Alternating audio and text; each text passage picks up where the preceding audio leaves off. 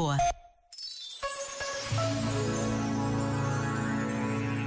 Miguel, Gabriel e Rafael são os nomes dos três arcanjos que hoje se festejam e que nos revelam o céu, cada um com a sua missão.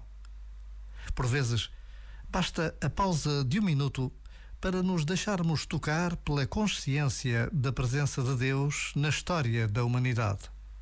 Encontrar esta presença é um mistério capaz de transformar a vida. Este momento está disponível em podcast no site e na app.